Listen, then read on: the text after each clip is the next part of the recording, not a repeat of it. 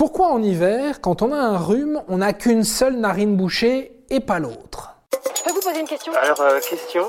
Quelle étrange question. Vous avez des questions? C'est l'occasion de mourir moins. Et voilà, ça fait trois jours que vous êtes cloué au lit. Après la soirée bien arrosée du week-end passé et après être rentré chez vous à pied dans le froid parce que vous êtes bien trop bête pour avoir vérifié les horaires du dernier métro, ça y est, vous avez chopé aussi cette bonne vieille grippe hivernale. Quelques médicaments par-ci, quelques infusions par-là et surtout du repos vous attendent.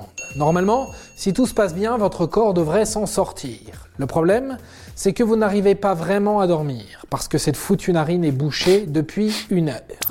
C'est bouché de partout. Prends le parking souterrain, je le connais comme ma poche. Je sais pas pourquoi, mais ça m'inquiète toujours quand tu connais. Vous avez beau vous moucher toutes les 10 secondes environ, rien n'y fait. Et la sensation est tellement désagréable que vous essayez toutes les positions possibles pour déboucher vos sinus. Quand soudain, vous sentez enfin le vent de libération, votre narine se débouche. Vous allez enfin pouvoir passer à autre chose. Comme la vie est belle. Mais le plaisir est de courte durée. Et à mesure que votre narine se libère, la deuxième narine, elle, commence à se boucher. Vous constatez, seul dans votre lit, toute l'ironie de la situation. C'est con. hein. C'est un piège à con, monsieur. Mais alors, comment ça se fait tout ça? En fait, c'est à cause du cycle nasal. Vous ne vous en rendez pas forcément compte, mais votre respiration s'effectue de manière alternée. Elle passe d'une narine à l'autre en continu. C'est le système nerveux autonome qui contrôle ce cycle, celui qui gère votre rythme cardiaque ou votre digestion, par exemple. En bref, tout ce que vous ne contrôlez pas consciemment.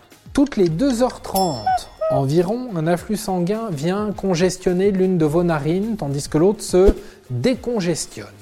Ce phénomène a lieu tout le temps, toute votre vie, que vous soyez malade ou pas. Mais pourquoi notre nez fonctionne-t-il comme ça? C'est bizarre, non? En biologie, rien n'est dû au hasard. Ce système permet de garder un bon taux d'humidité et d'éviter les dessèchements en laissant tout le temps reposer une partie de votre nez. Selon certains chercheurs, cette alternance permettrait même d'améliorer notre sens de l'odorat. Pour d'autres, elle expliquerait notre tendance à nous retourner fréquemment durant la nuit. Vous pouvez faire l'expérience d'ailleurs. Bouchez-vous une narine puis l'autre. Vous constaterez que l'air passe forcément bien mieux dans l'une d'entre elles. Retentez l'expérience d'ici 3 heures. La narine active aura très probablement changé. Il souffle dans les narines des chevaux. Ouais, il leur parle. Lorsque vous chopez la crève, le nez se met à produire une plus grande quantité de muqueuse, qui va donc avoir tendance à gêner le passage de l'air dans la narine active. C'est précisément pour ça que vous avez l'impression de n'avoir qu'une seule narine de bouchée. En fait, l'autre est tout simplement au repos.